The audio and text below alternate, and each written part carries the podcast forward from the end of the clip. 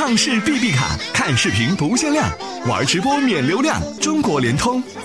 我的存在只为帮你杀死那个无聊的自己。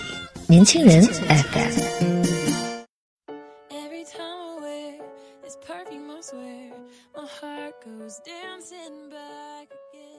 欢迎收听本期的年轻人 FM 夜读栏目，我是主播唐玲。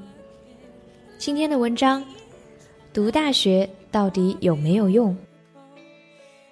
一九七九年，高中学历者收入是大学学历者的百分之七十七，而如今这一代，也就是二零一三年，正处于二十五到三十二岁的年轻人中，这个百分比成了百分之六十二。两种学历之间的收入差正在越拉越大。人们习惯于将没读书的大老板和高学历的小职员相比较，以论证读书无用论的有道理，却忽略了时代的变迁和成功要素的变化。美国联邦储蓄银行经济学家们将人们读大学的成本与大学毕业后直到六十五岁退休的收入进行了核算。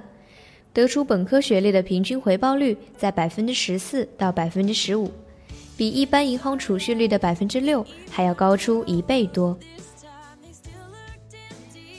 读完大学一般可以分为这样几种人：第一种，手里拿个锤子的人，学到了一定的专业知识和技能，并能运用之；第二种人，手里拿着可以变化锤子的人，不仅学到了知识和技能。还学到了方法和创新，举一反三，改变局面。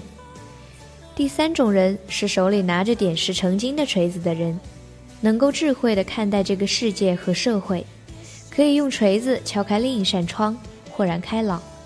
这样的人有更多的担当精神，能助人自助，能心系更多。无论如何，拿起锤子时是有勇气的，锤下去之后是可以创造价值的。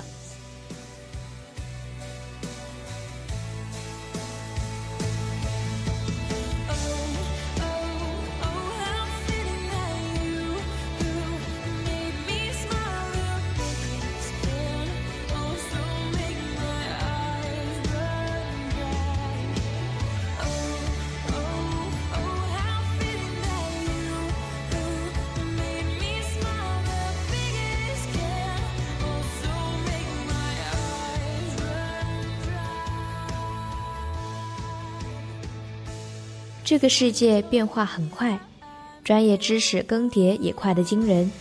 光靠大学里所学的知识，并非长久之计。二十世纪，机器渐渐取代了人力；二十一世纪，软件可能会取代我们的大脑。阿尔法围棋战胜了韩国围棋选手李世石，Master 战胜了聂卫平。技术革新总能给我们带来很多震撼和惊讶，但这。就是社会变迁现实。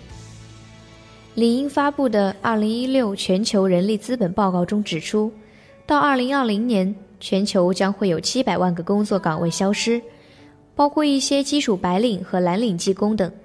另一方面，计算机、数学、建筑等领域能够创造两百万个新的工作机会，因此这中间将会产生五百万个工作缺口。我们目前视为核心的技能。有超过三分之一到二零二零年都将改变，所以大学里学到的专业知识仅仅是一个人了解专业领域的入口和基础，而适应社会发展和技术革新、做出改变、快速自学才是王道。正所谓授人以鱼不如授人以渔。好的大学不仅能够提供学生各种知识，培养全面的能力。更重要的是，能够培养他们的科学精神和独立思考的能力，能够鼓励他们不盲从权威，对任何事情都能对任何事情都能够理性做出自己的判断。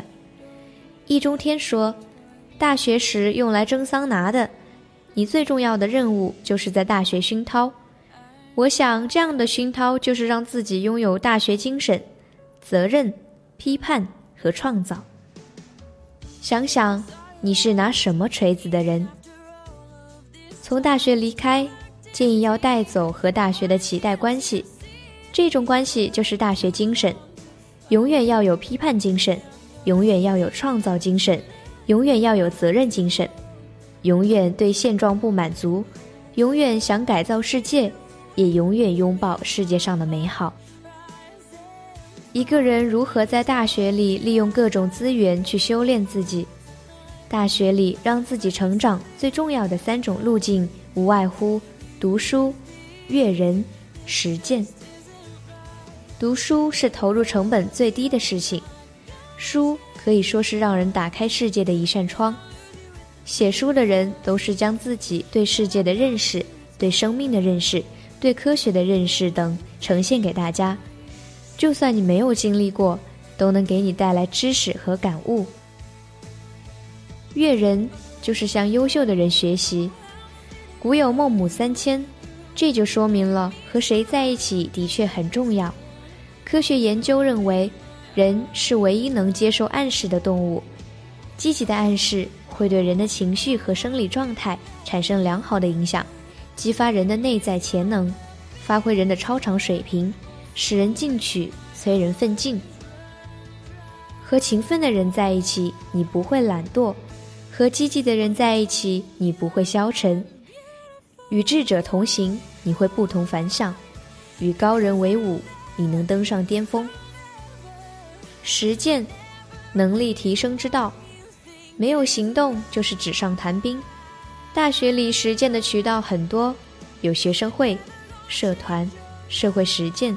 志愿服务等等。如果你从大学带走的东西是终身受用的，行李箱里有一把点石成金的锤子，那么你的人生从此不同。那么，你一定感谢你所读的大学，让毕业后的你感谢现在的自己。